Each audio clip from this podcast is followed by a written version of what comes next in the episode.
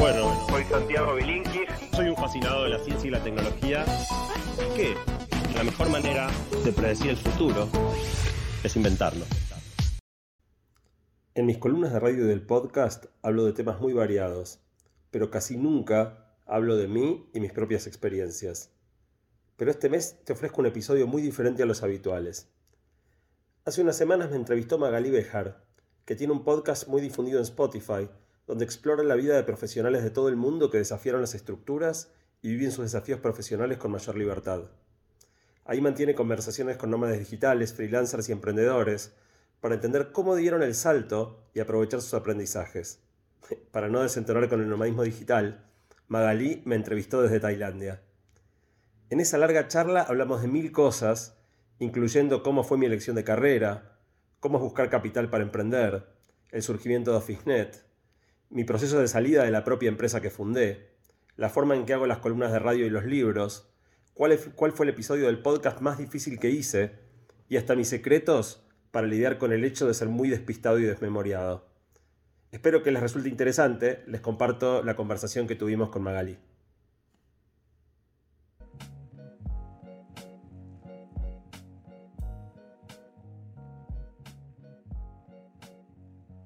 Hola Santiago, bienvenido Tiene que haber algo más. Gracias por venir hoy a conversar conmigo. ¿Qué tal Magali? ¿Cómo estás? Un gusto. Vamos a empezar esta conversación contando vos quién sos, así sacamos esta parte del contexto de lado. Dale, me llamo Santiago Bilinkis, me defino como emprendedor y tecnólogo. Como emprendedor soy y, y fui fundador de, de unas cuantas compañías tecnológicas a lo largo de mi vida. La que más tiempo dirigí fue la primera que fundé, que, que se llamó OfficeNet y que la dirigí por 15 años. Y después, en los últimos 10 años, agregué esta segunda parte de mi vida que llamo tecnólogo, que tiene que ver con entender el impacto de la tecnología sobre nuestra vida y si querés es un lado un poquito más de investigación y divulgación tecnológica.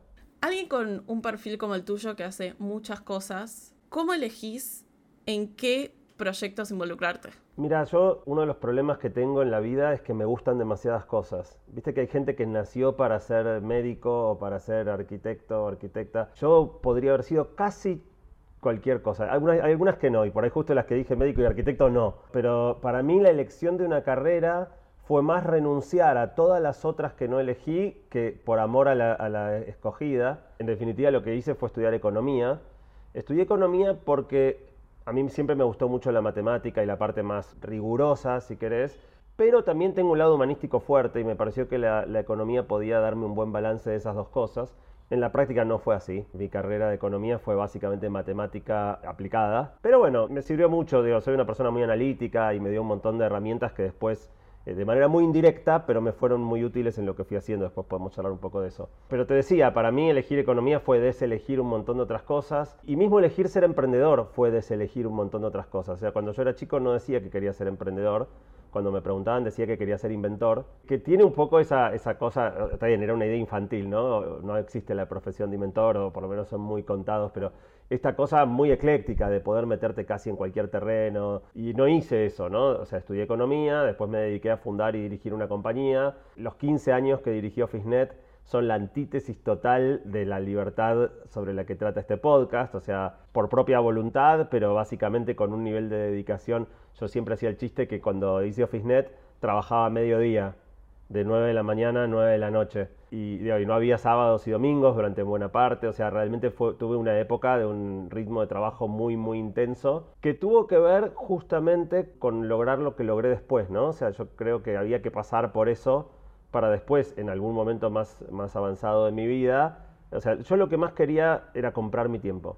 Entonces tenía que ganar algo de dinero como para poder comprar mi tiempo. No, no me interesan los bienes materiales demasiado, no, ni un auto lujoso, ni una, no. Lo que yo quería era libertad. OfficeNet en buena medida me dio eso. O sea, la, una mezcla, ¿no? OfficeNet y a la vez mantener mi ambición acotada, ¿no? Porque si no, uno siempre puede estar metido en la carrera donde necesita más y más para consumir más y más. Así nunca nada alcanza para ser libre, ¿no?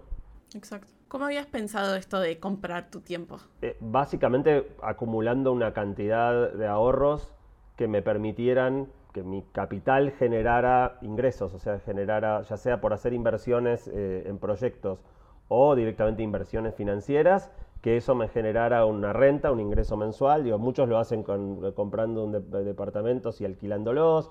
Yo siempre fui más de la filosofía de inversiones en proyectos o inversiones financieras, no, no, no me va tanto la de los ladrillos. Entonces, eh, en mi cabeza yo necesitaba digamos, tener un capital que me generara ingresos independientemente de mi trabajo. Y después, obvio, no se trata de retirarse eh, anticipadamente, ¿no? Pero, pero sí de poder elegir qué quiero hacer con mucho menor condicionamiento por tener que pagar las cuentas, eh, las expensas o el colegio de mis hijos, ¿no? Clarísimo.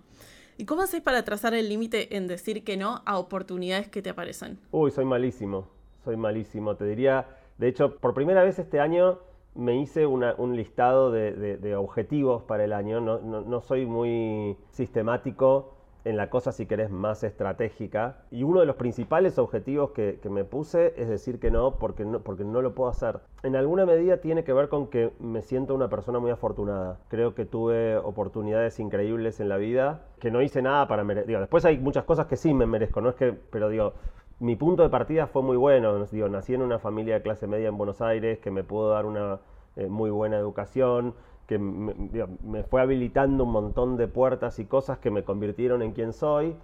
Y en el fondo siento que tengo mucha responsabilidad hacia los demás. Tal vez demasiada, ¿no? Pues un poco está bueno, pero siento que le debo al mundo, ¿no? Devolverle algo de, de todo lo que yo recibí. Y eso me, lo que me deja es muy expuesto a la demanda, ¿no? O sea, hay épocas donde por ahí no tengo tanta demanda externa y estoy más tranquilo, pero hay épocas donde tengo por ahí de casualidad, no sé, porque estuve, no sé, acá me escucho un montón de gente y me llegan a escribir todos y mi vida se satura y explota por un tiempo. Y de nuevo, soy malo diciendo que no, o sea, por ejemplo, respondo todos los mensajes de todas las redes que recibo. Yo siempre no tengo ni community manager ni nada y recibo mucho, ¿no? O sea, eh, lo digo, tal vez suena feo, pero me es un esfuerzo enorme seguir llevando todos los inboxes al día, dándole bola a la gente que me escribe, ¿no? No se trata solo de mandarte un, pulgarcito para arriba. Te diría que soy muy malo diciendo que no y uno de mis objetivos de este año es, decir que no más seguido para tener más control de qué hago, porque en la práctica, como te decía, quedó muy eh, a donde el viento me termina llevando, ¿no? Si hay mucha demanda de mentoring de emprendedores, termino en un periodo súper enfocado en eso, de repente me surgen muchas conferencias y estoy viajando todo el tiempo dando conferencias y así controlo poco mi vida. En ese sentido, para mí la pandemia fue un hallazgo espectacular. Por un lado, tuve la gran suerte de, no, haber,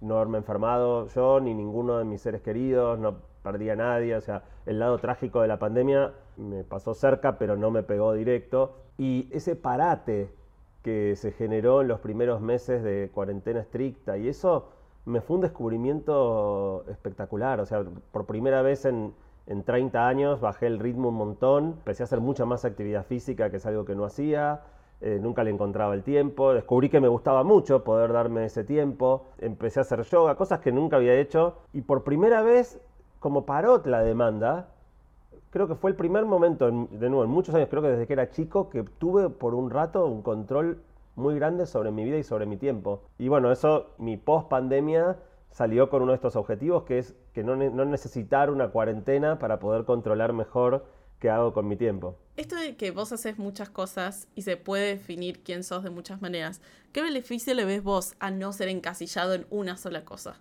Es difícil hacer muchas cosas en paralelo. O sea, por un lado, los seres humanos somos muy malos en multitasking. Y eso es un dato objetivo, ¿no? O sea, está lleno de research que muestra que, que es mejor hacer una sola cosa que hacer muchas. Si vos lo que querés es productividad plena. El multitasking te baja mucho la productividad. Cuando yo terminé con OfficeNet después de 15 años de un foco total y empecé a vivir esta vida mucho más dispersa, sabía que iba a pagar un precio grande en términos de productividad y acepto pagarlo. Pero tiene un precio, definitivamente. Y a la vez, es, un poco ser leal a mí mismo, ¿no? Esta cosa que yo siempre tuve de ser más ecléctico, de que me interesen cosas muy variadas y de poder hacerle lugar un poco a todo en mi vida. O sea, en general, si sobresimplificamos un poco, la gente suele estar dividida entre hacedores y pensadores, ¿no? Gente que es más de acción y gente que es más reflexiva. Y yo siempre tuve los dos lados, pero son difíciles de compatibilizar.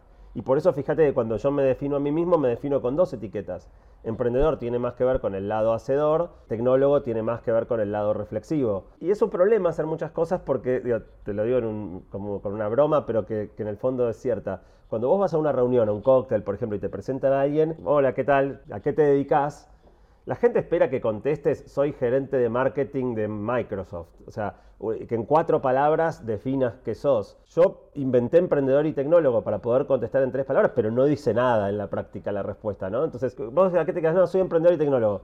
Ok, ¿y eso qué es? Digo, ¿tenés media hora para que te explique? O sea, yo no puedo explicar lo que hago si no me das un rato largo. Y claro, en esto de presentarse, la gente espera una fórmula compacta que le transmita con claridad. No quiere media hora de explicación. Pero bueno, mi vida tiene eso. Si, querés que te cuente quién soy, tengo que hablar un rato largo contándote lo que hago. ¿Cuál es para vos el desafío comunicacional que tiene explicar conceptos complejos de forma sencilla en un medio como es la radio, que haces hace mucho, que es algo que la gente escucha mientras hace otra cosa? Eso que dijiste al final es un dato fundamental, ¿no? O sea, porque hoy los chicos son muy multitaskers también en esto, ¿no? Están estudiando con Spotify y la tele y la Play. Pero los que ya somos más grandecitos, en general, por ejemplo, la tele es algo que te pones a mirar la tele, no estás en general haciendo otra cosa en paralelo. Pero la radio nadie se sienta a escuchar la radio. O sea, todo el que te está escuchando en radio está haciendo otra cosa mientras te escucha. Es más, en general otra cosa más importante que escucharte a vos. Entonces, es un desafío. El podcast es distinto. El podcast, la gente por ahí está trotando, está manejando, pero difícilmente esté haciendo una tarea compleja, no, está estudiando con un podcast de fondo. Pero la radio sí. Y aparte, yo estoy en un programa muy, muy escuchado acá en Buenos Aires, pero que no es un programa mío.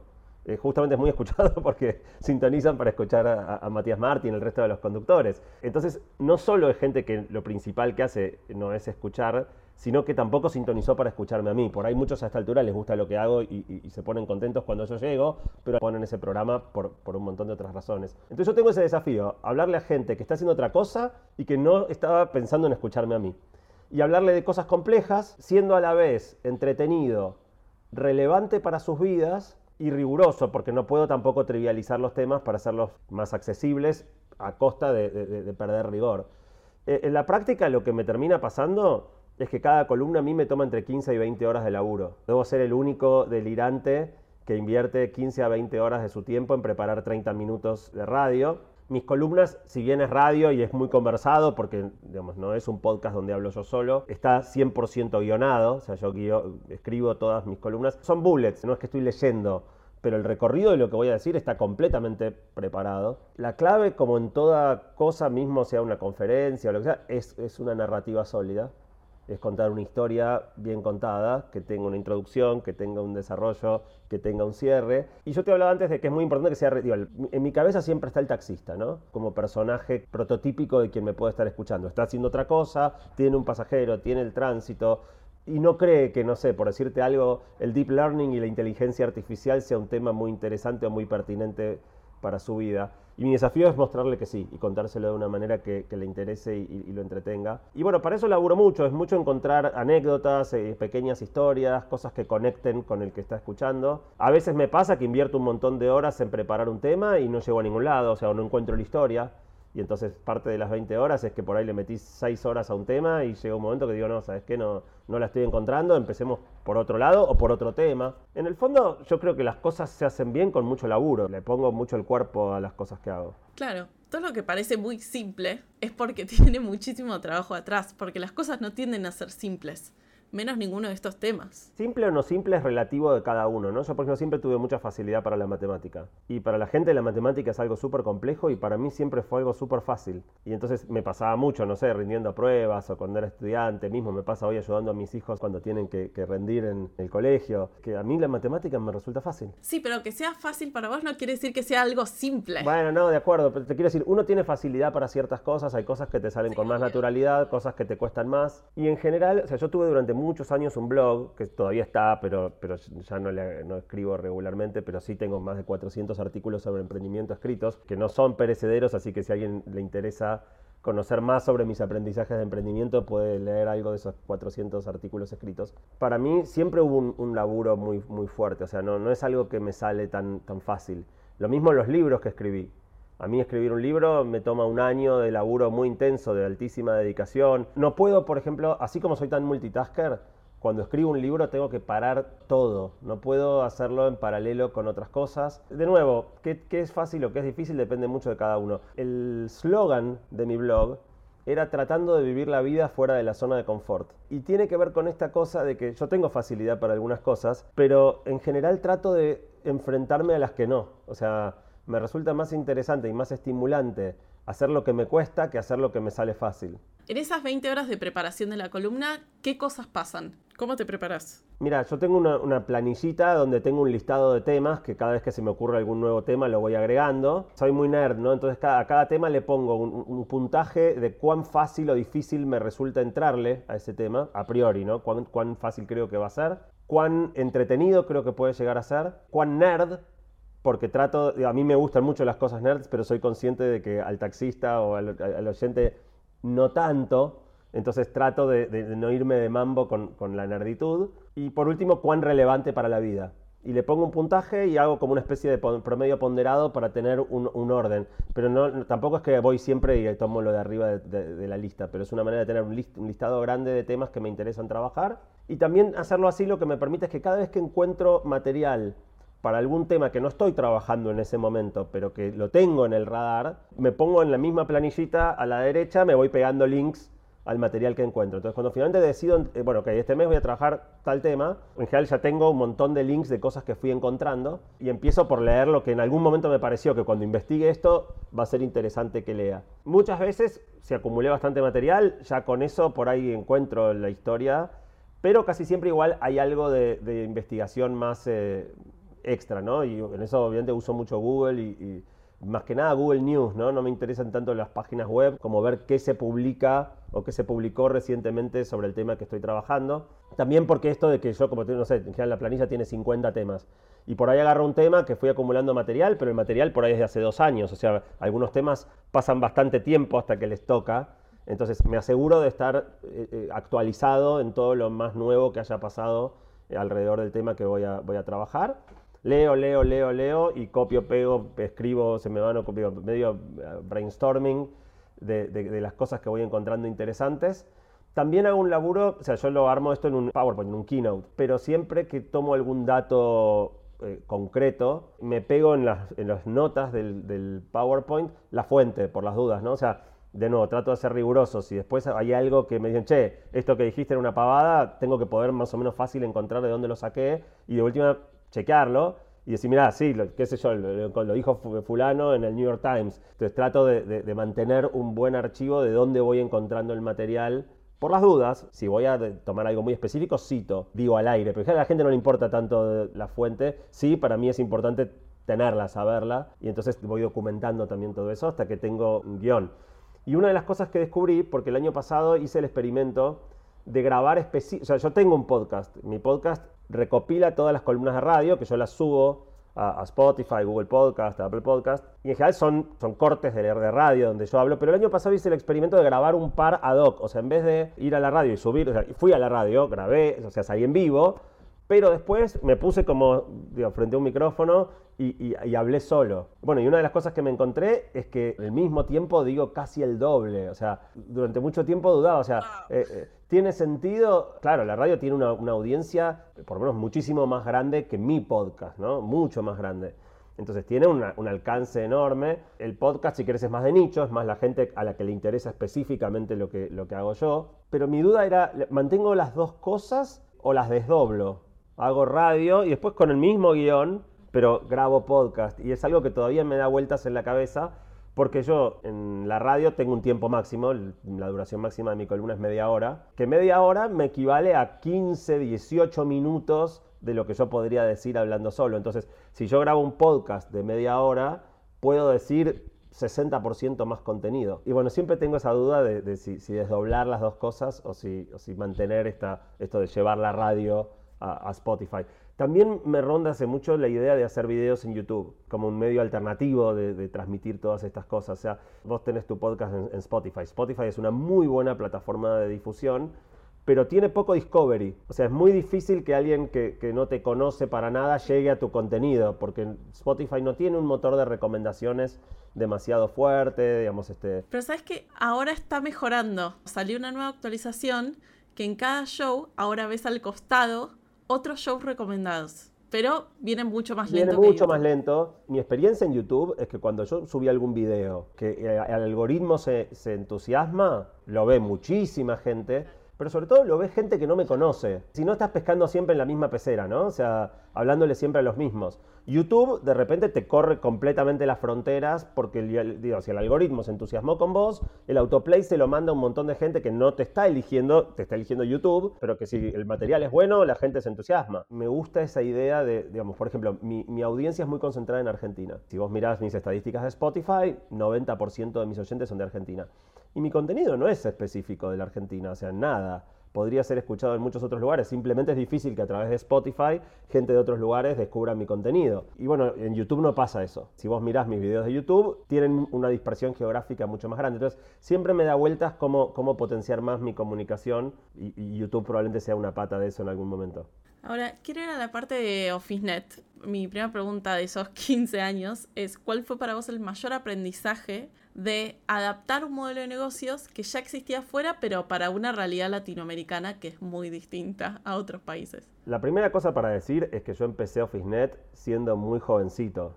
O sea, yo tenía 25 años, me había recibido a los 23, tenía dos años de experiencia laboral en una multi, siendo este, analista financiero, haciendo Excel todo el día nunca había tenido un solo empleado a mi cargo y me propuse un proyecto monstruoso, ¿no? O sea, junto con un amigo decidimos crear esta compañía que empezó el día cero con 20 empleados, o sea, no, era el modelo Lean Startup, ¿no? Empezamos con un prototipo, íbamos probando y qué sé yo.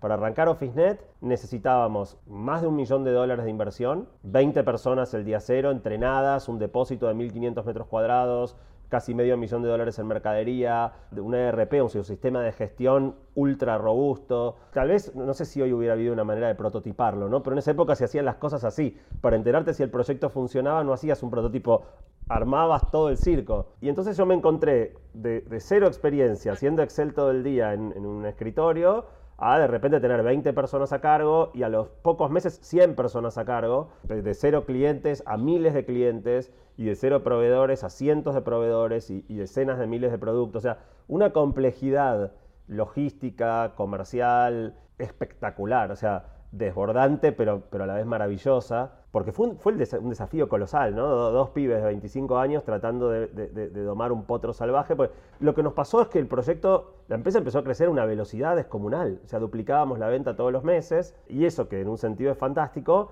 de nuevo, es como domar un potro salvaje, o sea, el, riesgo más grande que teníamos, yo me acuerdo que lo que me venía en la cabeza es estar rompiendo la, barrera del sonido en una avioneta, o sea, no en un un Boeing 787, ¿no? sino ir en un Cessna volando a la velocidad, de, este, rompiendo la barrera de sonido, con el avión que temblaba así, sintiendo que en cualquier momento se nos desprendían todas las piezas, pero a la vez fue una experiencia fantástica donde cometimos un montón de errores, pero nunca cometimos el mismo error dos veces, y donde lo que todo el tiempo teníamos en la cabeza, por haber pasado dos añitos de multi, es qué haría una multinacional en nuestra situación. Entonces hay una cosa muy argentina que es atarla con alambre, ¿no? Encontrar la, solución, el parche, eh, o salir del paso. Y no, nosotros todo el tiempo estábamos pensando cómo construimos una compañía escalable. Con esta pregunta, ¿no? ¿Qué haría una multi? Porque una multi no, haría una, no, pondría un parche. Entonces, desde la elección de la gente, por ejemplo, cuando tomamos, contratamos estos primeros 20 empleados, que todavía no teníamos nada, pusimos un aviso en el diario, estos avisos agrupados, los que son muy destacados, que decía, empresa multinacional radicándose en la Argentina busca, y todos los puestos que buscábamos. Citamos a la gente, en un, alquilamos una sala en un hotel céntrico, citamos a los, candidatos que más nos habían gustado en un hotel, les tomamos un test, varios test así tipo IQ, como nos había tomado Procter cuando yo entré, o sea, el, tipo de test que te haría una multi. Elegimos 20 personas increíbles y obviamente después no les podíamos mentir. Cuando llegó el momento de hacer la oferta, dijimos, bueno, miren, no, no somos una multi, somos anti-Andy, pero queremos hacer esto, tenemos inversores y nos gustaría que se sumen y nadie nos rechazó la oferta, ni una. Hicimos eso porque si no hubiéramos atraído gente que, que se postulaba para trabajar en una multinacional, nunca hubiéramos tenido el nivel de talento o de ambición que una multinacional tiene. Y entonces trajimos todo un equipo de gente increíble, pero que a la vez el proyecto le quedaba un poco chico, ¿no? Habían venido para otra, para otra cosa, habían venido para convertir eso en la multi en la que aspiraban a trabajar. Y bueno, y pasó a los tres años, multi, por lo menos dos países, pero nos expandimos a Brasil, Brasil se hizo mucho más grande que Argentina, naturalmente por tamaño relativo de los mercados, y llegamos a una compañía con, con más de mil empleados y una facturación muy importante. Todo eso nació de estos dos pibes tratando de resolver, de, volar una avioneta a, más velocidad de lo que la avioneta podía volar. Y en cuanto a Latinoamérica, ¿Qué desafíos encontraron? No te contesté en realidad la pregunta que era la adaptación de modelos de negocio, ¿no? O sea, en realidad, cuando uno quiere copiar algo, que en el caso nuestro tomamos como modelo algunas compañías que existían en Estados Unidos, la principal Staples, que es la que al final nos terminó comprando, Staples no te muestra cómo trabaja. O sea, vos podés viajar a Estados Unidos y ir a una tienda de Staples y mirar. Y la verdad que lo que vos ves no te dice nada. O sea, no hay posibilidad de hacer ingeniería reversa, ¿no? O sea, porque no te dejan desarmar, los, mirar qué hay atrás. Vos ves, ves, el front-end. Entonces la verdad es que tuvimos que inventar todo. O sea, si bien estábamos copiando un modelo de negocio, ¿Cómo se hace eso? Fue todo un invento nuestro. Yo tengo como, digo, no estudié ingeniería, pero tengo una cabeza muy ingenieril, entonces toda la parte logística y todo, si bien no tenía ninguna experiencia ni manejando un depósito, ni dirigiendo una flota de distribución, y qué sé yo, fui inventando las cosas que me parecía que tenían sentido. Y cuando finalmente llegó el momento donde Staples estaba evaluando comprarnos y vinieron a conocer nuestra operación, yo tenía como una, duda enorme de qué sensación iban a tener. O sea, iban a decir, uh, qué porquería lo que hicieron estos pies, o, o mirá qué bien, o y, uno de los momentos más lindos fue que mandaron un montón de gente del equipo de Staples para conocer nuestras operaciones, y los tipos tomaban nota de cosas que nosotros hacíamos que le parecían ideas brillantes y que Staples no hacía. Y me di cuenta que en muchas cosas habíamos sofisticado incluso más nuestras operaciones de lo que lo hacían ellos, Ejemplo, por ejemplo, todavía no existía la inteligencia artificial y estamos hablando fines de la década del 90, comienzos de la década del 2000. Habíamos sofisticado muchísimo todo lo que eran motores de recomendación para los clientes, cosas que, todavía no eran nada comunes y que, las teníamos hechas mejores que ellos. Pero quizá la anécdota más divertida, donde no sofisticamos más que... O el gran problema que nosotros teníamos en OfficeNet es que hacíamos todo en blanco, en un país donde hay mucha economía informal, o sea, no vendíamos absolutamente nada sin facturar no teníamos ningún empleado en negro, no comprábamos facturas para bajar el impuesto a las ganancias, nuestro costo impositivo era muy alto y a la vez queríamos tener un servicio de altísima calidad y eso es caro. Entonces la verdad es que no podíamos ser el precio más barato, competíamos contra otras empresas que eran mucho más informales, tenían peor calidad pero vendían más barato. Y siempre nuestro dilema era cómo le comunicamos al cliente por qué vale la pena pagar un poco más por la buena calidad de servicio. Y al cliente no le importa que vos pagues los impuestos, ¿no? Si sos más caro, problema tuyo. Entonces siempre vivíamos con esta dualidad de cómo, cómo hacemos para comunicar por qué vale la pena comprar en OfficeNet aunque pagues un poquito más. Y Staples todo el tiempo se posicionaba como el precio más barato del mercado. O sea, vos veías cualquier afiche y decía el precio más bajo, tipo Carrefour te garantizamos el precio, si no te devolvemos la diferencia. Y yo sabía que Staples, más allá de que en Estados Unidos nadie evade impuestos, también tenía un servicio muy alto y una estructura de management muy cara. O sea, no entendía cómo podían tener precios bajos siendo la compañía que eran. Cuando finalmente nos compraron, una de las primeras cosas que hice fue viajar a Framingham, cerca de Boston, donde estaba la central de Staples, y juntarme con la persona de pricing. Y entonces agarro y le digo, escúchame, ¿cómo puede ser que si ustedes tienen semejante estructura, yo ya ahí ya sabía cuáles eran sus márgenes, su margen bruto, digo, ¿cómo puede ser que comuniquen tanto que son baratos teniendo la estructura que tienen? Y esta mujer me mira con cara de que acabo de preguntar una pavada mayúscula, como medio desconcertada por mi pregunta, y me dice, pero no entiendo, si yo no digo que soy barato, ¿cómo hago para ser caro? Y me dio vuelta todo. O sea, en realidad la clave para poder ser caro era decir que era barato. O sea, yo siempre había pensado, eh, y en eso soy un mal marketinero, ¿no? Pero siempre marketineamos con la verdad. Y era, y era bueno, okay, ¿cómo, ¿cómo pongo la verdad de la manera más linda posible? Pero no les puedo decir que soy barato si soy caro. Y ella me miró como diciendo, no, que obvio, si querés ser caro tenés que decir que sos barato, si no, no podés ser caro. Eh, y para mí fue un aprendizaje gigante. Está bueno. Escuché algo interesante en una de las entrevistas que te habían hecho, donde cuentan que ante la crisis argentina del 2001, los encontró ustedes preparados meses antes para poder afrontar esto. ¿Cómo hicieron eso? Mira, la verdad es que toda mi trayectoria profesional se dio en la década del 90, o sea, mi, inserción profesional, yo me recibí en el 93 y empecé a trabajar en Procter hasta el 95 y arrancamos con OfficeNet en el 96 todo en un contexto de total estabilidad porque esa década fue la década en que la Argentina estaba la convertibilidad, un peso era un dólar y fue creo que el único momento, tiempo largo en la Argentina donde no había inflación, no, no hubo ninguna crisis eh, importante. Entonces la verdad que yo había vivido la hiperinflación pero estaba en el secundario cuando fue la hiperinflación del 89 y no tenía experiencia laboral en un contexto de altísima inestabilidad. Digo, la crisis fue una crisis anunciada, ya en marzo del 2001 se empezaba a hablar todo el tiempo del riesgo país y de la, insostenibilidad de la convertibilidad. Entonces yo me empecé a ver venir que se podía este, armar un, flor de lío. Y en ese momento yo tenía muchas personas en mi equipo mayores que yo, que habían vivido en los 80, en los 70, que tenían experiencia en situaciones de inestabilidad. Y yo medio que sentía, nadie me lo decía, pero yo sentía como que los más grandes decían, bueno, ahora los pibes se van a tener que correr. O sea, yo tenía en ese momento 29. Que se corran los pibes y venimos los que sabemos, los que tenemos canas, los que ya conocemos cómo manejar situaciones de, inestabilidad. Y yo estaba determinado a decir, aun cuando el contexto cambie, yo quiero seguir preparado y capacitado para manejar mi compañía. Pero bueno, era un contexto muy distinto que, que yo no conocía. Entonces, armamos un plan que le llamamos plan PI. En economía la inflación se simboliza con la letra PI, pero también PI era plan inflación. Y empecé a reunirme con gente mayor que conocía cómo manejar negocios en estabilidad y, fuimos armando una especie de manual en caso de emergencia rompa el vidrio, ¿viste? Donde ya teníamos buena parte de, las situaciones más complejas que podían aparecer pensadas. Porque sobre todo cuando de repente te enfrentás a una, una mega crisis como fue esa de, de fines del 2001, hay que tomar muchas decisiones y tomar decisiones en caliente es muy difícil.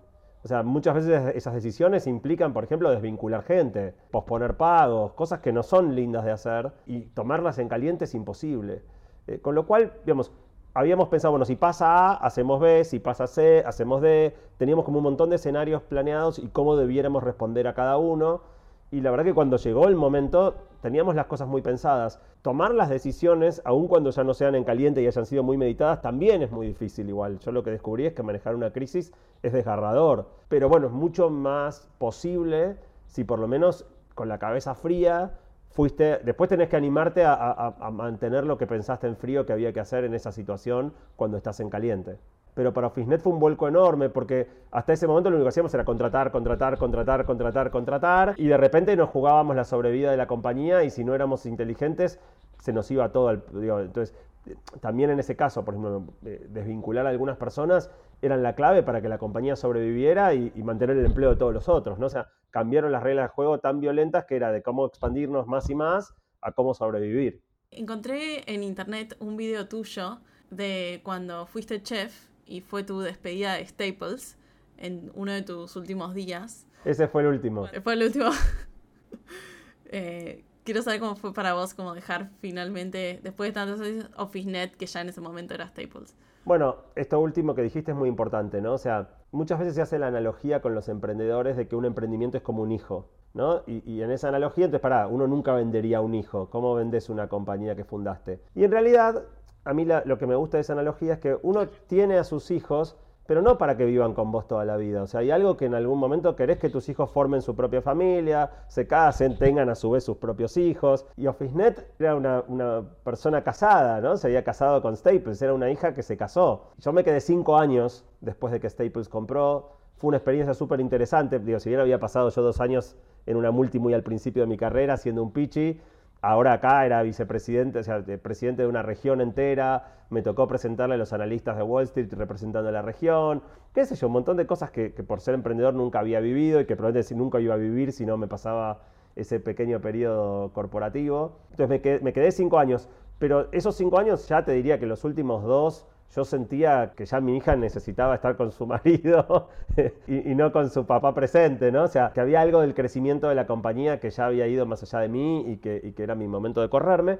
Y también, de nuevo, yo tenía el objetivo, volvamos al principio, ¿no? Yo quería comprar mi tiempo y nunca iba a comprar mi tiempo con las responsabilidades que yo tenía en OfficeNet. Entonces, parte de ser leal al plan que yo mismo me había trazado era, era hacer esa transición, en el momento de dejar OfficeNet y empezar a vivir esta nueva vida que llevo los últimos ya 12 años, mucho más dispersa, mucho más diversificada, pero mucho más libre. Vos que tenés mucha experiencia levantando capital, ¿qué conclusiones te llevas de hacerlo desde Latinoamérica?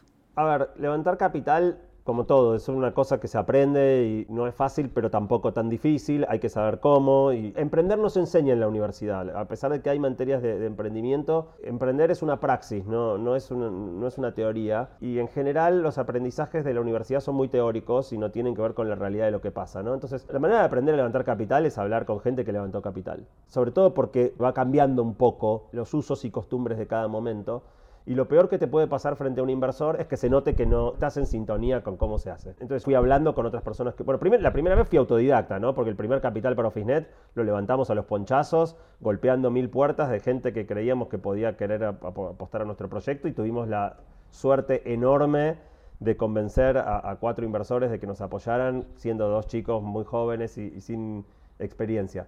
Pero después cuando fui levantando cada vez montos de capital más importantes y de inversores más sofisticados en Silicon Valley, eso se aprende. En América Latina el problema que tenés es que América Latina especialmente Argentina, pero, pero el resto de la región un poco también, es muy cíclica. Y entonces tiene épocas de... o sea, si vos te fijás, en 2013, me acuerdo, la revista Time había sacado en la tapa el Cristo Redentor de Río despegando como un cohete. Y la tapa era eh, Brasil takes off, Brasil despega.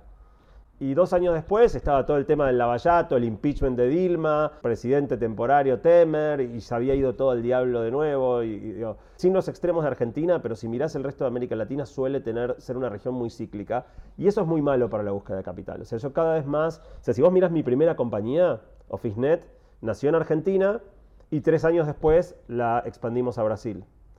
Si mirás mi segunda o, una compañía de unos años después, Restaurando, nació simultáneamente en Argentina y en Brasil.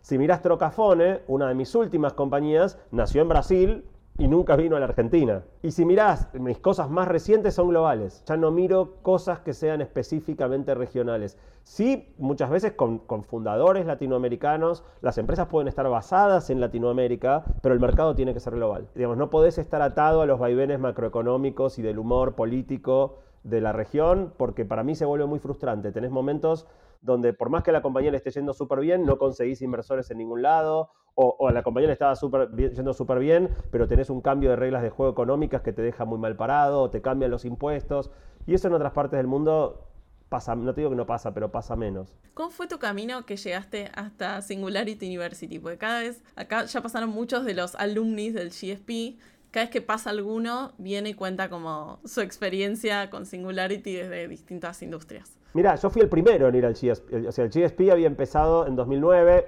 muy chiquito, era una prueba, 40 personas, no había ningún argentino. En febrero del 2010 yo estaba en la playa de vacaciones y veo en, Twitter una persona que pone, vean qué espectacular este curso que se dicta en la NASA. Y a mí siempre me fascinó todo lo que tiene que ver con el espacio. O sea, lo que me llamó la atención fue la palabra NASA. Dije, curso en la NASA, a ver, entremos a mirar.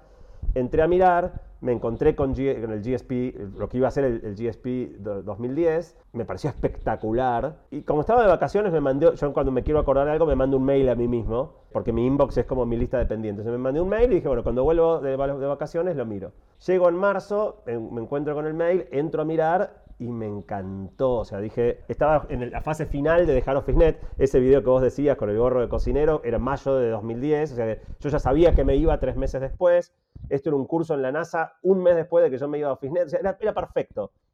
Con un solo problema. Tomaba tres meses y yo ya estaba casado y tenía tres hijos y chicos chiquitos. O sea, irme de mi casa tres meses era muy difícil.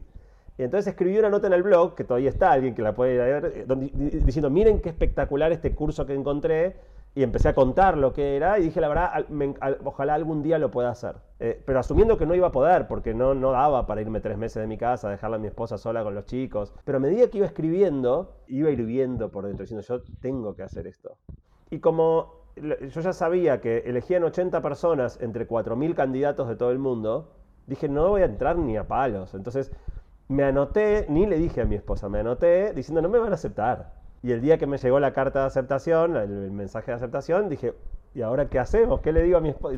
Fui y dije, amor, tengo buenas y malas noticias. Y ella me apoyó a full, porque yo nunca, o sea, algo que a mí me quedó pendiente en mi vida, es que yo estudié carrera de grado, economía, Trabajé dos años en Procter y fundé OfficeNet y después estuve 15 años. O sea, me hubiera encantado, como parte de mi plan de vida, ir a estudiar, no sé, alguna de las grandes universidades, Stanford, MIT, Harvard, qué sé yo. No sé si, si me hubieran aceptado, pero aunque sea intentarlo. Y nunca lo pude ni intentar. O sea, nunca, nunca estudié afuera. Entonces CSP para mí era NASA, todo el contenido de tecnología más zarpado que se te ocurra y la oportunidad de vivir afuera un tiempo en una universidad, haciendo, conociendo gente de todo el mundo. O sea, era perfecto. Y bueno, mi esposa me rebancó y me fui y al final hubo otro argentino más. Fuimos dos los primeros argentinos, que el otro era Mika Argeman, que ahí fue que tuvo la idea de Satellogic, estudiamos juntos en, GSP y yo estaba con Emi cuando se le ocurrió la idea de Satellogic y vi todo el proceso de nacimiento de, de, de la que es quizá una de las compañías más espectaculares que salieron de América Latina. Así que fue muy lindo, fue muy lindo por la experiencia de GSP, fue muy lindo por mis compañeros de clase, fue increíble por los, profesores,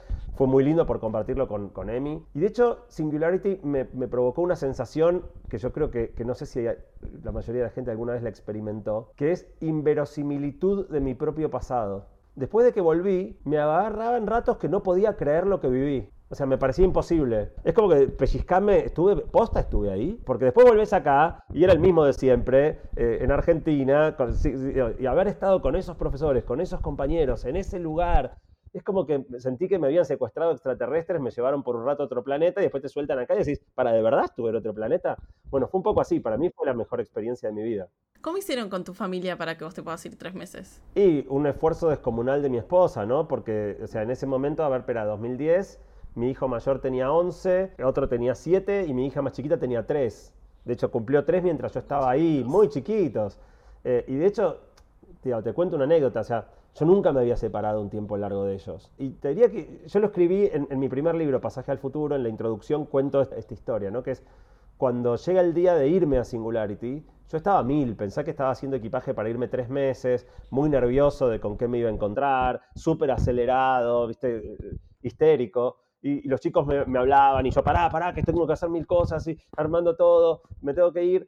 Y cuando finalmente llegamos a Ezeiza y llega el momento donde yo tengo que pasar seguridad para y separarme, me agarró un ataque de llanto, empecé a llorar en el momento de la despedida. Y bueno, en un momento tuve que separarme y, entrar, y entonces estaba parado en la fila de seguridad llorando. Y pensé lo que daría en este momento porque me digan que el vuelo está cancelado. y que Porque yo estaba viajando para llegar un sábado y las clases empezaban el lunes. O sea, yo estaba llegando con un día de margen por las dudas.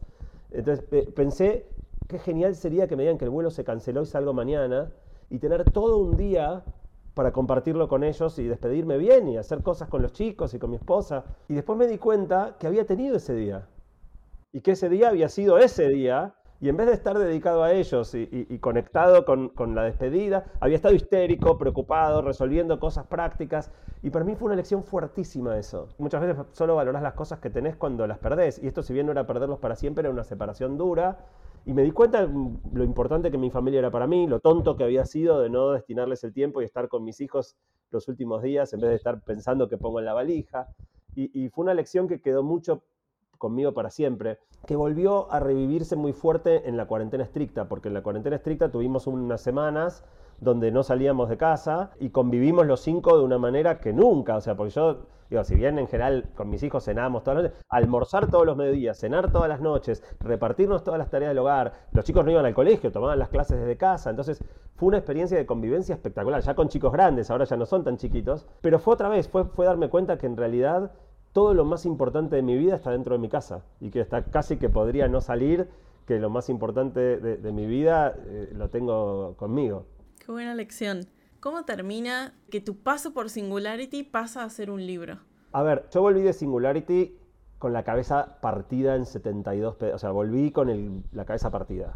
O sea, sintiendo, de, verdad, esta metáfora de que me llevaron a otro planeta, o sea, diciendo, en ese momento, para que tengas perspectiva, en ese momento nadie hablaba de inteligencia artificial, de biología sintética, de medicina personalizada, de, qué sé yo, todas las cosas que ahora son, no, no te digo que son, se habla mucho, tiene mucha presencia en la vida de la gente. En ese momento nadie hablaba de eso. Entonces, eh, yo escuché hablar de todas cosas que, eran increíbles y de las que nadie hablaba, y volví a la Argentina y no tenía interlocutores. Emi se quedó en Silicon Valley eh, empezando Satellogic, después se fue a Bariloche, entonces no tenía con quién hablar.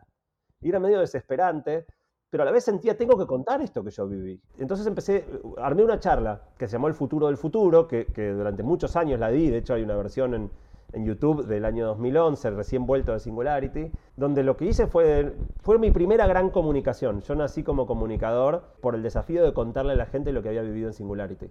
Y lo conté con esta conferencia, El futuro del futuro, causó mucho impacto, me empezaron a hacer notas de diarios, me, me, invitaron por primera vez a la radio, se armó una bola de nieve a partir de, esa necesidad mía de contar lo que había vivido. Y finalmente en un momento me buscan de Random House, la, editorial más importante, eh, viene una, de las editoras y me dice, Santiago, estábamos pensando, ¿no te gustaría hacer un libro? Nos gustaría que hagas un libro sobre emprendimiento, sobre todo lo que aprendiste haciendo Fishnet. Y yo le dije, la verdad sí, ahora que lo decís me gustaría hacer un libro, pero no el que vos decís, no me interesa escribir de, de, emprendimiento, quiero contar lo que viví en Singularity. Y eso fue Pasaje al Futuro, que fue mi primer libro, que justo arranca contando cómo entré a Singularity, cómo me enteré y todo lo increíble que fue. Y después, bueno, entro mucho en el contenido de lo que yo había aprendido allá. ¿Qué fue para vos el mayor desafío de escribir ese primer libro? Bueno, yo nunca había escrito un libro, y esto que te dije antes de que para mí escribir es una tarea que, que, no la puedo multitasquear, que requiere paralizar los otros frentes de mi vida, lo aprendí pegándome el porrazo de mi primer libro, porque la primera vez no sabía cómo era escribir. A mí escribir me deja en un estado mental muy particular. Básicamente me deja tarado. La palabra tarado no es un insulto, bueno, también se usa como insulto, pero tarado quiere decir que tenés una tara, quiere decir que estás trabado en algo. Cuando yo escribo, me cuesta mucho entrar, me cuesta mucho rato conectar con lo que tengo que hacer y por ahí estoy 45 minutos mirando la pantalla y no produzco nada. Y cuando empiezo no puedo parar. Y cuando tengo que parar, porque es la hora de cenar o porque no sé, a la noche tengo una reunión, no puedo salir, estoy tarado, o sea, lo, único que puedo pensar es en lo que estuve trabajando, no, me cuesta tremendamente hablar de otra cosa. Entonces, es una sensación bastante perturbadora, me desconecta mucho del mundo. Y entonces el primer libro fue tortuoso de escribir, o sea, a la vez, para, escribo todo yo, no tengo ghostwriter, no, no tengo eh, asistentes de investigación, investigo todo yo, escribo todo yo. Me importa muchísimo que la escritura sea muy fluida. La metáfora en mi cabeza con mis libros es que mis libros tienen que ser libros Gatorade. Viste que si vos te tenés que tomar un vaso grande de agua te cuesta un montón, pero el Gatorade te lo tomás y no te das cuenta cómo ya te tomaste medio litro y, y es como fácil, muy fácil de tomar. Bueno, yo siento eso, que mis libros tienen que ser libros que vos los agarrás okay. y dices, uh, no, 300 páginas, y uh, ya voy por las 100, ya voy por la... ¿Ya se acabó? ¿Cómo ya se acabó? No puedo creer, nunca leí... Y me pasa mucha gente que me dice, mira, leí tu libro, nunca había leído un libro tan rápido. Se me terminó antes de que me diera cuenta, y son libros largos, y bueno, lograr eso es un, un, un laburo enorme de, de, escritura y reescritura y corrección, y también, por ejemplo, en, en Pasaje al Futuro había mucha data de, de temas que yo había aprendido en Singularity, pero de los cuales yo no soy autoridad. Ejemplo, no sé, neurociencia, biotecnología. Entonces, por ejemplo, me armé un súper equipo de asesores para que me, me fact-chequearan lo que había escrito y no me dejaran decir nada inexacto. Entonces, también, por ejemplo, le di eh, cada capítulo a dos especialistas de cada uno de los temas para asegurarme de que, de que estuviera rigurosamente muy sólido. Entonces, fue un laburo enorme. Con el segundo libro, yo ya había aprendido cómo tengo que escribir y de hecho me tomé seis meses de sabático me encerré en mi casa de fin de semana de, de diciembre a, a, fin de abril y escribí sin parar, sin parar todos los días. Me levantaba de 9 a 7 de la tarde sin hacer otra cosa que escribir. Y como ya estaba preparado para estar tarado y qué sé yo, me, me fue mucho más llevadero sabiendo que, que, para mí escribir requiere eso, esas condiciones muy particulares. ¿Por qué no seguiste escribiendo en el blog? Porque los blogs se murieron. O sea, porque el formato se agotó. Mi blog era un blog tremendamente activo pero tremendamente activo. No solo muy visitado, sino que el promedio eran 50 comentarios por post. Era raro, no había agresiones, o sea, yo escribía de, escribo de cosas, no, no soy, bueno, no, a veces escribía de cosas bastante polémicas en esa época, ahora ya no, pero en esa época me animaba más. Y había un respeto y un intercambio y un nivel de conversación, era un lugar para mí increíble y, se murió de muerte natural, se murió de que el blog dejó de ser un formato eh, y entonces, naturalmente, fue pasando que a pesar de que yo seguía escribiendo, entraba menos gente, se hacían menos comentarios, fui sintiendo que se agotaba. Pero a la vez, como hay un, una tonelada de material súper útil, y el libro sobre emprendimiento nunca lo hice, está ahí. O sea, en el fondo, en esos 400 artículos está todo lo que aprendí de emprendimiento, cómo levantar capital, cómo armar un equipo, qué sé yo. Todas las cosas que fui aprendiendo están ahí en artículos desperdiados que hoy lamentablemente muy poca gente ve, pero bueno, no sé, tal vez algún día haga una recopilación y lo convierta en un libro, no sé. ¿Cómo sentiste vos este cambio muy grande entre el primer libro y el segundo? El primero que era mucho más enfocado al futuro y el segundo que era mucho más para sobrevivir al presente. Los dos libros dialogan entre sí en el sentido, si vos miras las tapas, el primero es una mano sosteniendo un, boarding pass y se llama Pasaje al Futuro. Y pasaje a, digo, viajar es algo muy aspiracional, vos estás viajando por el mundo, digo, todos soñamos con viajar. Entonces, Pasaje al Futuro era, era sobre el futuro con una mirada muy optimista y muy aspiracional de llegar a ese futuro. Cuando voy a hacer el segundo libro, en mi cabeza habían cambiado dos cosas. La primera es que ese optimismo inicial post-singularity había cambiado a bastante preocupación por lo que yo veía que estaba pasando con el uso excesivo de pantallas, con los efectos nocivos muchas personas de las redes sociales. Entonces ya era un libro más preocupado que, entusiasta. Y era un libro sobre el presente, no sobre el futuro. Y entonces pensé ponerle pasaje al presente, como que fuera pasaje al futuro y después pasaje al presente. Y después decidí este otro título que era Guía para sobrevivir al presente. Y retomé la idea de la mano sosteniendo, pero en vez de sostener un boarding pass, sostenía un celular donde las apps del celular, no sé si mucha gente se cuenta, pero las apps del celular son los temas principales del libro. Y bueno, fue ese recorrido, ¿no? Fue pasar de hablar de lo espectacular de la tecnología, que sigue siendo cierto, y yo sigo creyendo que todo lo que está en pasaje al futuro es súper relevante y, que muchas de esas cosas espectaculares están pasando y van a pasar. Pero también tenemos un problema grande, y quería poner ese problema arriba de la mesa. El peor problema es el que no sabes que tenés, ¿no? Entonces, que nos demos cuenta de, cómo los, los dispositivos digitales nos dan un montón de cosas espectaculares, pero también nos están causando un montón de problemas. Yo cambié muchísimo mi uso de redes. Eh, por ejemplo, te decía antes que en el blog me atrevía a escribir cosas polémicas y ahora no. Y eso es un cambio importante, pero la dinámica de las redes, o sea, yo no, me banco bien el hate, no me gusta eh, la agresión, me, afecta cuando me putean. Y yo me fui dando cuenta, yo en Twitter decía lo mismo que decía en el blog, podía decir cosas polémicas y éramos más o menos pocos y nos conocíamos. Tal vez porque mi, audiencia fue creciendo mucho, mis redes fueron ampliándose a un círculo mucho más grande que la gente que conozco de manera directa.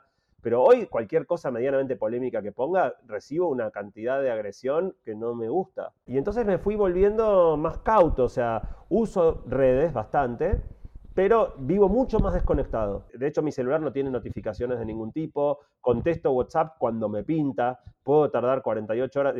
rompí esta expectativa de todo el mundo de que tenés que estar real time, disponible para todos y trato de, en eso sí de conducir mi tiempo con mayor control. Tengo limitación de tiempo máximo en todas las principales apps más adictivas y cuando se me acaba el, Instagram del día se acabó y no lo uso más hasta el día siguiente. Vivo mucho menos pendiente de producir contenido para las redes. Produzco contenido cuando me pinta producir contenido y las redes son el canal donde puedo compartirlo y amplificarlo, pero no es que estoy pensando, uh, hace tres días que no subo nada, ahora creo que hace un mes que no subo nada de Instagram. Bueno, cuando me pinte y tenga algo que quiera compartir, compartiré, digamos. Por ahí subo historias, pero al feed, que son cosas más especiales, por ahí no me, no me pasó nada que me parezca que vale la pena compartir. ¿Cuáles crees que fueron las cosas más importantes que trabajaste vos mismo estos últimos años? Bueno, sin duda el tema, el tema del libro, ¿no? O sea, todo el tema de, efecto de las pantallas, efecto de las redes sociales, o sea, es un tema que a mí me... Bueno, también fue el tema de mi charla en TDX Río de la Plata, que tuvo un impacto enorme. En mi podcast y en la radio hice un montón de, capítulos sobre diferentes aspectos, en las aplicaciones de citas, la epidemia de soledad, la paradoja de vivir más conectados que nunca y que haya más personas que se sienten solas que nunca todo el, problema que se arma a partir del, mal uso de la influencia y de los influencers, la presión gigantesca sobre todo sobre las mujeres en, términos de la estética y, los ideales de belleza que las redes proponen. Que eso, fui laburándolo desde muchos lados y todo eso convergió en el libro y todavía después, después del libro seguí trabajando un montón más en esos temas. Te diría que, es el tema que a mí más me, me convoca en este momento. Por ejemplo, digo, o especialmente quizá todo el tema del impacto en la crianza, ¿no? O sea, vos ves cada vez más eh, chicos muy chiquitos accediendo a dispositivos, esto está recontra desrecomendado por las asociaciones pediátricas, pero la realidad corre por un curso muy diferente de, la teoría. Y, entonces, por ejemplo, hacer cosas para madres y padres, para, para pediatras, es algo que hice un montón en los últimos años. O sea, para mí es fundamental, por ejemplo, que los pediatras hablen con las madres y los padres respecto de este aspecto de la crianza, que es relativamente nuevo y que muchas madres y padres no, no, no saben. O, al final del día, yo lo, digo en la charla de TDX de la Plata, ¿no? Pero el chupete electrónico está reemplazando un montón de otros aspectos de la crianza. Y el principal problema es que esto es muy funcional para los adultos a cargo. O sea, cuando yo tuve mi primer hijo y no existían los celulares, si salías a comer afuera con un nene chiquito, era un lío. Nico, no corras, no hagas ruido, no, acá no se puede gritar. Y a veces salía bien y a veces nos echaban del restaurante y qué sé yo. Pero en esa situación de fricción, Nico, no grites, no corras, había un aprendizaje muy importante para mi hijo. Restringir ciertos impulsos. Hay conductas que son adecuadas en algunos lugares y en otros no. Vos hoy vas a un restaurante donde hay una pareja con un nene chiquito, la pareja está charlando lo más tranquila y el nene tiene una tableta o un celular. Y si bien el nene no molesta, no está aprendiendo ni aprendiendo a aburrirse o a restringir sus impulsos. Entonces hay aprendizajes muy importantes que se pierden cuando en vez de friccionar y laburar la crianza, solucionás el problema, solucionás entre comillas, con un dispositivo. O cuando van en el auto y están aburridos, ¿viste? Y era bueno, a ver, contemos autos rojos, ¿viste? Ya no sabías qué hacer con los pibes chiquitos en el auto. Ahora le das una tableta y por ahí estás, seis, cuando van seis horas de, de, viaje y cuando llegaste a destino, los pibes no quieren bajar el auto porque quieren seguir con la tableta. Es que sí, hay muchas cosas que cambiaron muy rápido. Y no solo culturalmente estamos igual, sino que biológicamente somos lo mismo que hace miles de años. Obviamente nuestro cerebro, no, o sea, no hay forma de lidiar bien con todo esto que cambió todo muy rápido. La primera parte de mi libro arranca, el primer título es Vos estás mal de la cabeza. Y obviamente es una broma. Y arranca diciendo, bueno, está bien, no te sientas mal, todos estamos mal de la cabeza. Y estamos mal de la cabeza porque tenemos una cabeza que evolucionó para el mundo prehistórico y biológicamente no tuvimos tiempo los tiempos evolutivos son muy largos, no hubo tiempo de que nuestro cerebro se adecue a un mundo como el que estamos hoy. Entonces estamos viviendo con un cerebro preparado para escaparse de los leones y atrapar un ciervo para cenar en un mundo con internet, con redes sociales. entonces, gran parte del problema que tenemos para lidiar con la hiperconectividad y con es que nuestro cerebro estaba pensado para otra cosa. Porque una de las cosas que cuento en el libro, hay un antropólogo británico que investigó cuál es el tamaño de la manada humana, ¿no? O sea, fíjate que casi todos los animales o viven solos o viven en grupos, pero el tamaño de grupos de los animales que viven en grupos suele ser un tamaño eh, estable, ¿no? No viven de a un millón de monos, por decirte algo. Y entonces el tipo investigó cuál era el tamaño de la manada humana antes de que llegáramos a la sociedad actual y llegó a que ese número es 150, que le llaman número de Dunbar, porque Dunbar es el nombre de este señor que lo investigó. Y básicamente lo que, lo que concluyó es que nuestro cerebro está preparado para relacionarse con 150 personas. Podés hacer más, pero ya estás llevando al cerebro a un punto donde no es para lo que naturalmente evolucionó. Y claro, el promedio de amigos en Facebook hoy creo que es 500. Si vos pasás de tener 150 vínculos a 500, y especialmente en un mundo como el actual, donde el tiempo disponible para vincularse con otros está muy limitado por todos los otros aspectos de la vida, la realidad es que terminás con relaciones mucho más superficiales. Porque si dividís entre 500 la mitad de tiempo que dedicábamos antes, la profundidad de una amistad está muy en relación al tiempo compartido, ¿no? Entonces, el efecto paradójico de las redes sociales es que teniendo más amigos en realidad tenemos menos vínculos. Sí, 100%. ¿Qué es algo que no haces tan bien que no podríamos adivinarlo desde afuera? Muchas cosas. En principio soy muy desordenado y combato todo el tiempo contra mi propio desorden, pero me cuesta un montón. Pero me parece que no se nota, me muestro bastante prolijito, pero, pero con mucho esfuerzo soy muy desmemoriado, entonces tengo todo el tiempo mecanismos como esto que te decía de mandarme mail y cosas para no eh, ponerme alarmas, para no olvidarme de las cosas. De nuevo, pero nosotros quedamos esta entrevista y exactamente a la hora yo voy a estar, no se nota, pero en el medio hay toda una máquina para, para no permitirme meter la pata. Creo que soy muy ineficiente produciendo contenido, no creo que nadie se imagine cuando escucha un episodio de mi podcast de media hora que laburé 20 horas para hacer eso, pero bueno, de nuevo, es como eh, cosas que, quedan disimuladas en, que después suena espontáneo, suena, suena bien, y no, en realidad es un laburo tremendo que está detrás. Otra que por eso creo que sí se nota un poco, soy pésimo para las caras y los nombres, y sufro un montón eso porque eh, encima con las redes ahora el conocimiento es muy asimétrico, ¿no? Entonces hay mucha gente que por ahí me conoce por la radio, porque alguna vez en la tele, porque el podcast, por lo que sea.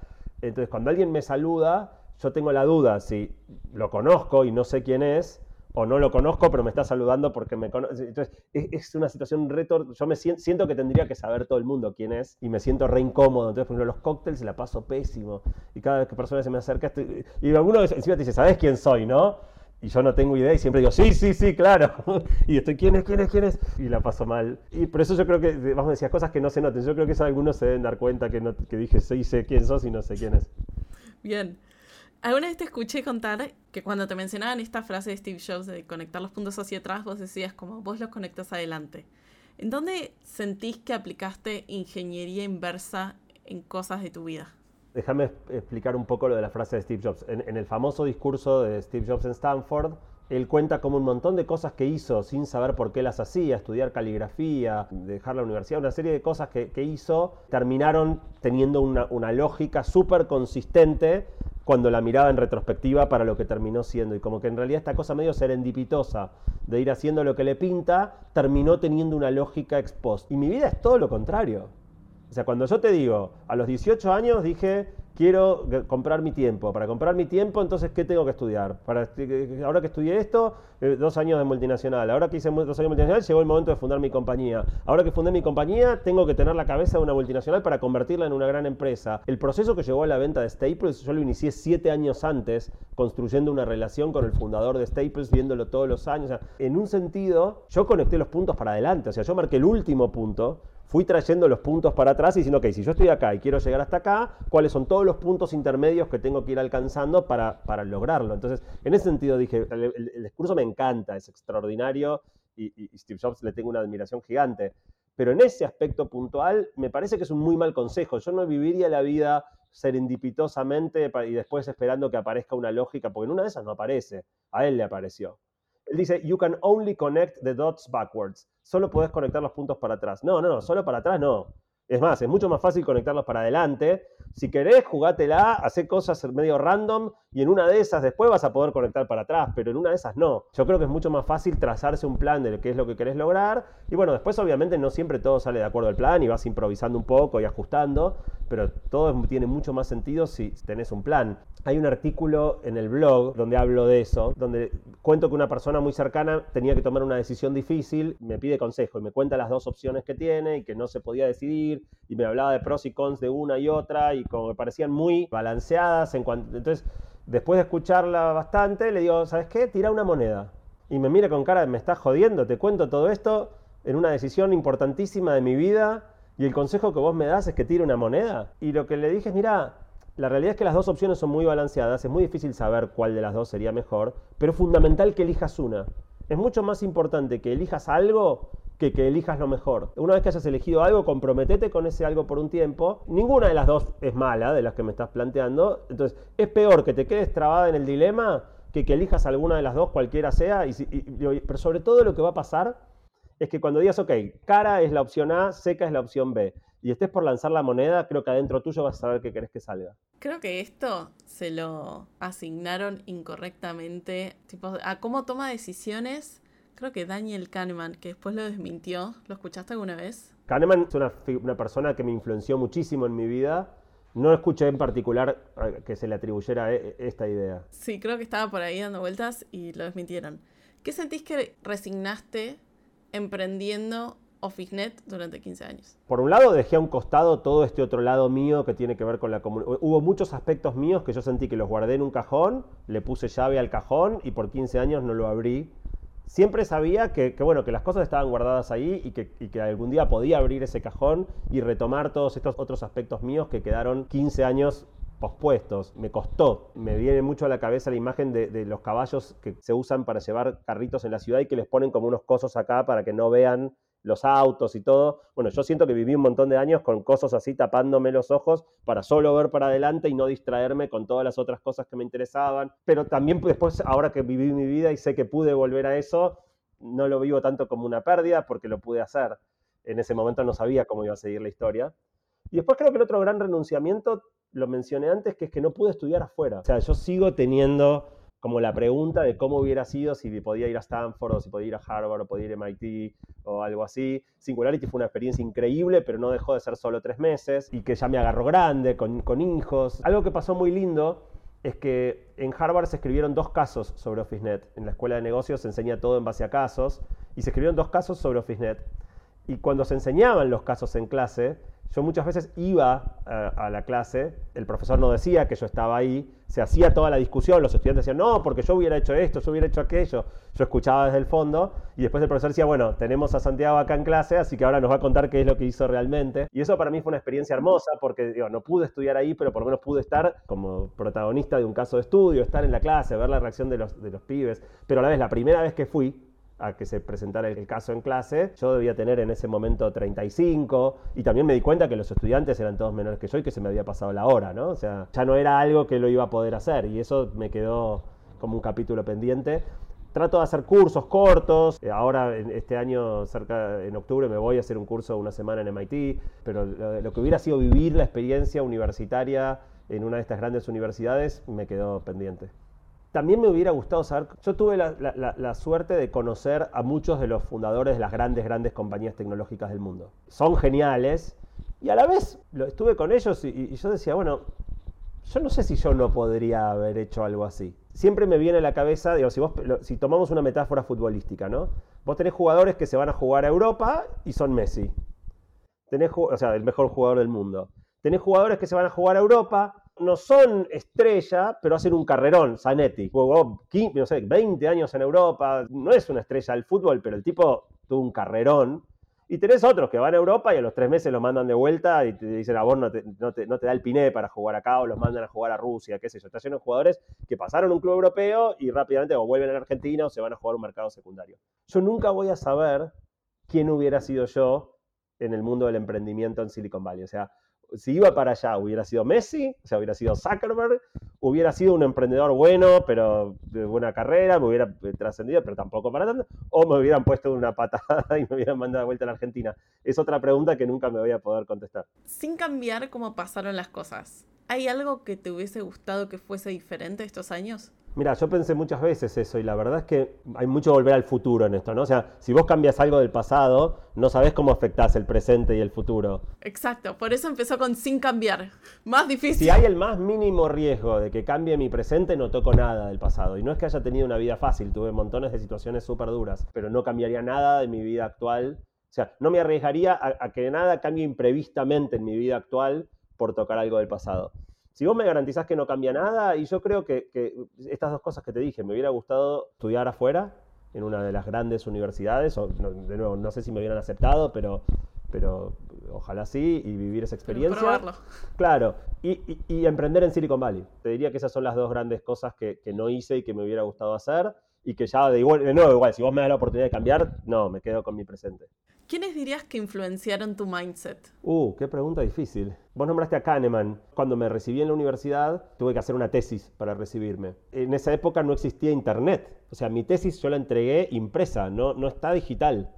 Entonces nunca más la leí, ya ni me acuerdo de lo que había hecho. El único ejemplar está en la biblioteca de mi universidad en papel. Y hace poco que me invitaron a la universidad dije, voy a ir a ver mi tesis. Y me puse a buscarla y me encontré, no tenía la menor idea, con que el principal influenciador de mi tesis en, la universidad fue Kahneman.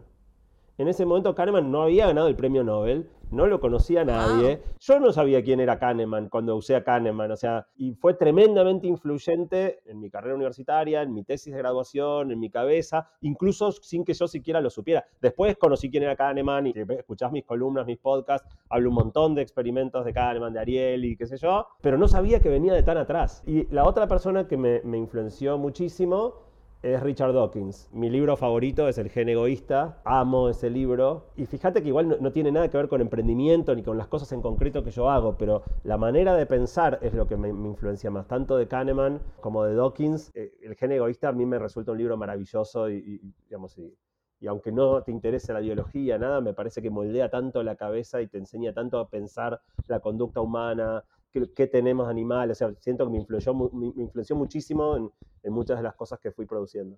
¿Qué hábito o rutina de la cuarentena seguís teniendo aún? Hacer actividad física todos los días. Ese fue mi hallazgo más importante y trato de que no se pierda. También cumplí 50 en plena cuarentena y me pegó fuerte.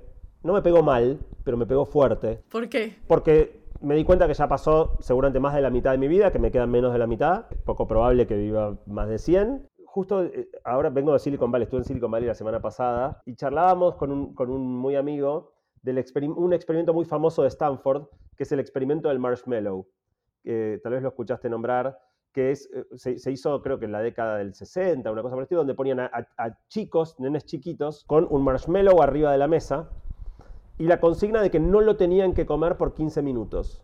Y si no lo comían durante 15 minutos, a los 15 minutos les daban dos y los podían comer. Hubo chicos que inmediatamente los dejaban solos e inmediatamente se lo comían, otros que esperaban 5 minutos, no aguantaban más y lo terminaban agarrando, y otros que bancaban los 15 minutos y se comían dos. Y lo interesante de ese estudio es que después seguían la vida de esos pibes y claramente los que habían tenido la capacidad de espera y de aguantar la tentación, después les iba mucho mejor en la vida que los que eran impulsivos y no aguantaban y se comían el marshmallow enseguida.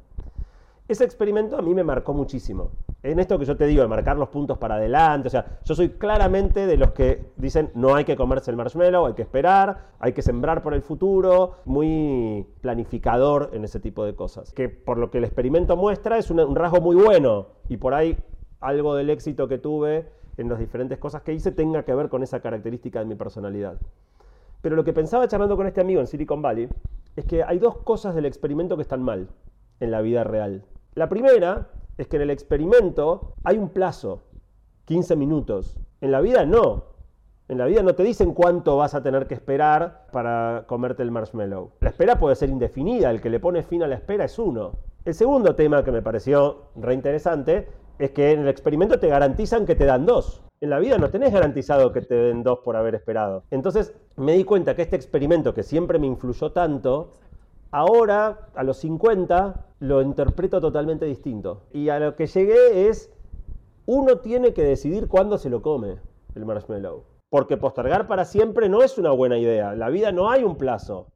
Entonces, yo venía postergando, postergando, postergando, postergando, y medio que la ficha que me cayó en la cuarentena y la terminé de verbalizar de esta manera la semana pasada, charlando con este amigo, es, bueno, llegó el momento de comprarme el marshmallow. O sea, este es el momento de mi vida donde ya no estoy sembrando para cosechar a los 70. Listo.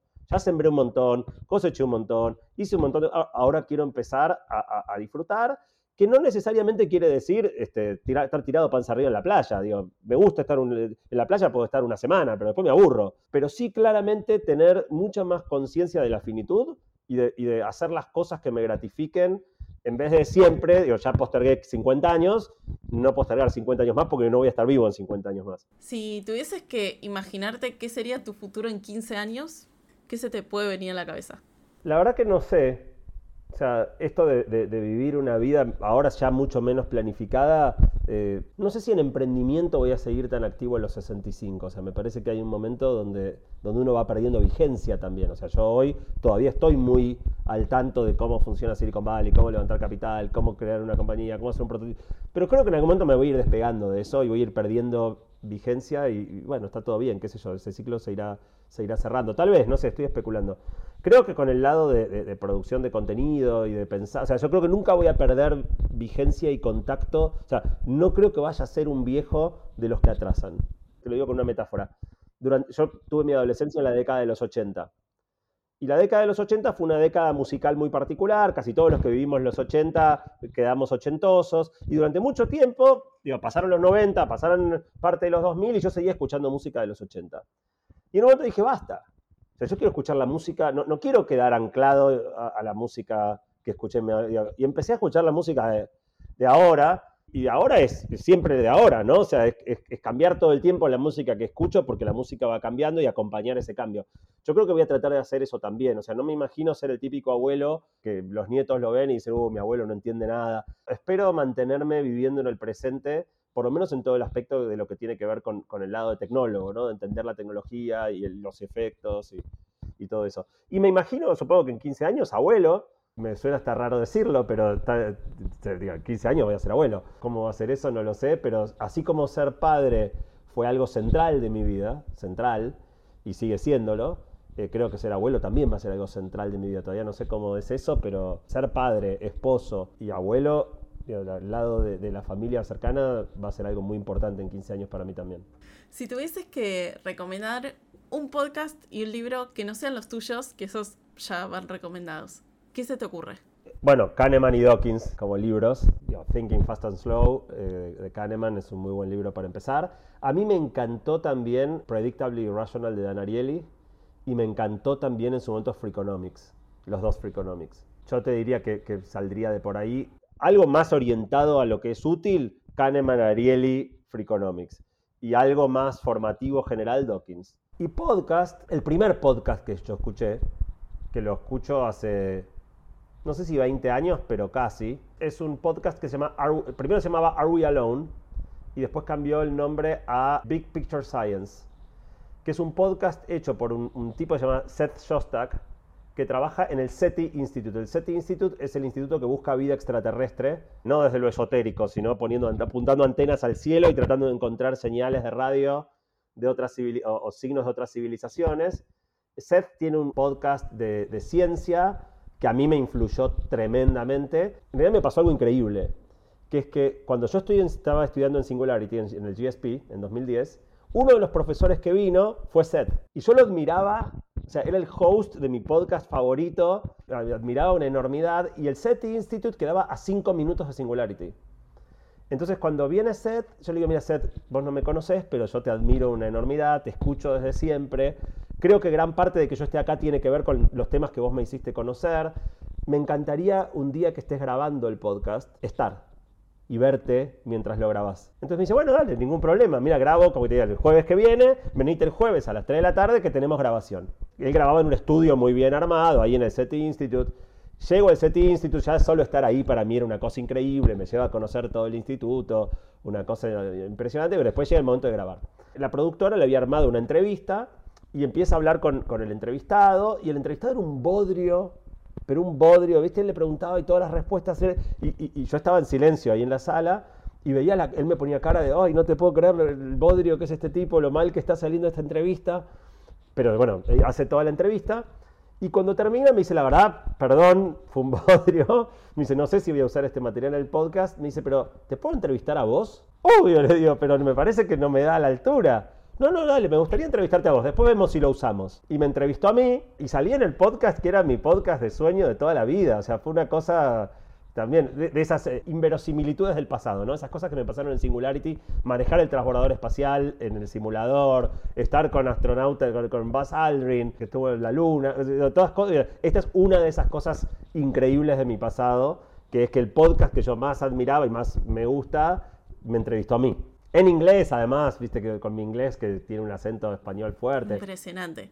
¿Qué otra situación así como esto no, no tiene ningún sentido que me esté pasando a mí te pasó en tu vida? No, yo creo que todo lo asociado a Singularity, ya te digo de verdad. Dame, dame otro ejemplo. Estar con un astronauta que hizo tres misiones a la, a la, Estación Espacial Internacional y tenía más de 100 horas de actividades extravehiculares flotando en el espacio con su traje espacial, sentado al lado mío enseñándome a manejar el, el transbordador espacial.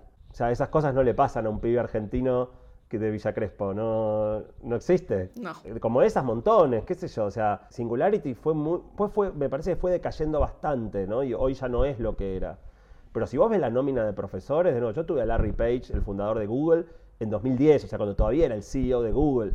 Tuve a Nolan Bushnell, el fundador de Atari. Vos ves lo que eran mis profesores, o sea, el PSG, el Real Madrid y el Manchester City, todos juntos puestos en faculty. Hoy eso sería imposible por ejemplo, me pasaba durante mucho tiempo, después de que volví, que estaba mirando documentales sobre temas re zarpados, ¿no? Este, biología exoplanetaria, y los entrevistados en el documental que yo veía en la tele, en Discovery Channel, no solo los conocía, me conocían a mí.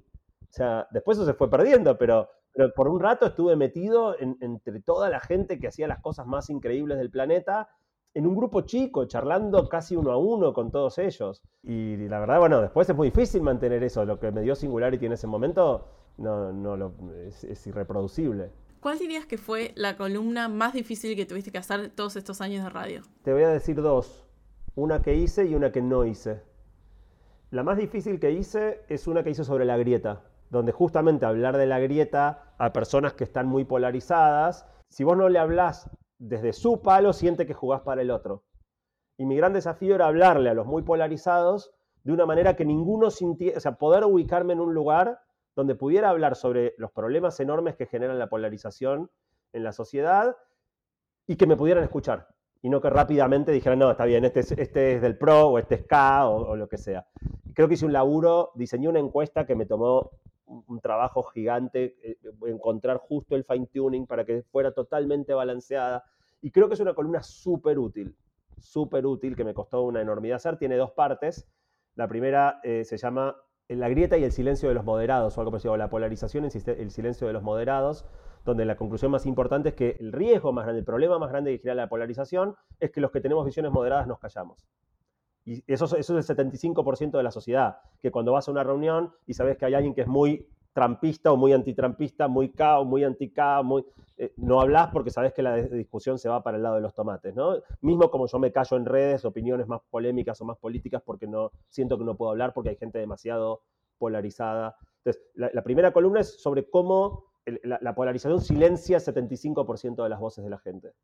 Y la segunda es cómo superar la grieta, donde creo que encontré una metáfora que está buenísima para entender cómo uno puede trabajar sobre la polarización. También me dio mucho, mucho laburo laburar ese tema. Y la columna que no hice, de tan difícil que me resulta, es sobre la cancelación, la cultura de la cancelación y la cultura woke y todo eso, donde también siento que es un tema tan sensible que una palabra mal puesta, o sacada de contexto, puede generarme un, despelote enorme. Lo intenté varias veces y todavía no encontré cómo entrarle al tema. De nuevo, yo siento que tengo que entrar desde una posición balanceada, pero a la vez una posición que no me exponga a quedar pegado a algo que no, que no quiero quedar pegado por alguien que me escuche desde una posición que no es la mía, ¿no? Y todavía no encontré cómo hacerlo. Sí, creo que habiéndolo escuchado en ese momento, la, la columna de la grita, se recontra notó el trabajo que vos hiciste para ser imparcial eso creo que quedó recontra expuesto y se notó. Te agradezco, te agradezco, fue un laburo tremendo. Y, creo que la columna funcionó por eso, funcionó porque laburé mucho y, la mayoría de la gente lo escuchó de esa manera. Es de las columnas más escuchadas de la historia de mi podcast y me pone muy contento porque siento a la vez que es de las más útiles. ¿Y cuál es la más escuchada? Qué buena pregunta. Yo creo que es alguna de, la de los efectos de las redes sociales, pero me haces dudar. Y otra que fue muy, muy escuchada fue Aprendizajes para la vida después de la pandemia, que la hice cuando la pandemia casi que recién empezaba y, también viralizó un montón porque hablaba mucho de, lo que estábamos viviendo en esos primeros meses y cómo eso podía dejarnos. Vos me preguntaste antes, ¿qué aprendizaje de la pandemia te quedó? Hice otra cuando la pandemia terminaba, cuando terminaba el primer año de pandemia, no me acuerdo cómo se llamaba, donde traté de, de ver qué hábitos había tenido la gente en la pandemia y qué hábitos habían correlacionado mejor con sentirse bien y ser feliz en un año tan distinto. Y también creo que esa fue muy escuchada porque tocó dos fibras muy sensibles de lo que a la gente le estaba pasando en ese momento. O sea, mis columnas no suelen ser de actualidad, pero estas es, como que de alguna manera lo fueron para ese momento. ¿Cómo sentiste vos el cambio de haber hecho la columna tantos años con Jerry y después seguirla solo? Uy, lo extraño muchísimo. Jerry es una persona increíble, tiene una cabeza espectacular es sumamente complementario a mí, me encantó siempre trabajar con él. Él en su momento tomó la decisión de, dejar la columna para hacer Aprender de Grandes, que está espectacular. De hecho, Jerry no sabía entrevistar y a mí ahora me parece un extraordinario entrevistador. Lo admiro mucho también porque él no prepara las entrevistas. O sea, este laburazo que hiciste vos, que para mí es genial, pero que investigaste un montón acerca de mí, Jerry no prepara nada. Jerry te tira una primera pregunta que es totalmente abierta, que es ¿qué aprendiste en el último tiempo? y a partir de ahí reacciona a lo que vos le das. Y hace unas entrevistas increíbles. Me pasa mucho, sobre todo cuando empiezo o termino cada temporada en la radio, que salgo de la radio y me dan ganas de... de un año me lo llamé y dije, estás, tengo ganas de ir a verte, porque es como que me falta en muchos momentos. Eh, conecto mucho lo que hice eh, en la radio y en el podcast con él. Y entonces cuando lo hago muchas veces siento su ausencia. Es interesante esa forma de, de entrevistar, porque creo que corres el riesgo de que si el invitado tiene historias que son joyas, y si no las conoces, siento que corres el riesgo de que eso no suceda en la grabación. Eh, estoy totalmente de acuerdo. Si yo te digo, yo preparo una columna que es un, casi un monólogo, porque no me atrevería a hablar sin estar preparado, imagínate en una conversación. Y Jerry logra sacar cosas increíbles de los. Digamos, mirá las entrevistas. Además, eh, muchas duran dos horas, tres horas. O sea, eh, yo siento que si no me preparé, a los 15 minutos no sé más que preguntarle a la persona. Y Jerry va logrando que la persona vaya abriendo y abriendo y abriendo facetas de su vida. No, es, increíble, te digo que me produce una admiración gigante. Eh, eh, otro podcast para recomendar, ¿no? Recomendé Big Picture Science, pero Aprender de Grandes. Ya, ya lo habían mencionado, Aprender de Grandes. Sí, sí, seguro. seguro, para mí es, es, emblemático. O sea, mi única crítica de Aprender de Grandes es que para mí son entrevistas demasiado... Me cuesta mucho encontrar el tiempo de escuchar audios tan largos. Jerry empezó a hacer cortes y cosas, pero a mí me cuesta mucho eh, tiempos tan largos. Bueno, ¿cómo concluimos esta entrevista? Palabras o pensamientos finales que hayan quedado hasta acá, cosas que hayamos hablado o no hayamos hablado. Un último mensaje a la audiencia. No, me, gustaría retomar esta idea de, conectar los puntos para adelante. Hay una marca muy fuerte en, la generación siguiente a la mía, sobre todo los centennials, ¿no? Si querés, están los millennials en el medio, los centennials más abajo, como de una cosa de bastante cortoplacismo. Viste esta cosa que se habla mucho de falta de compromiso, que están laburando y se van a... Ya, hay algo que está buenísimo de disfrutar a corto plazo, pero yo creo que el experimento del marshmallow es muy importante.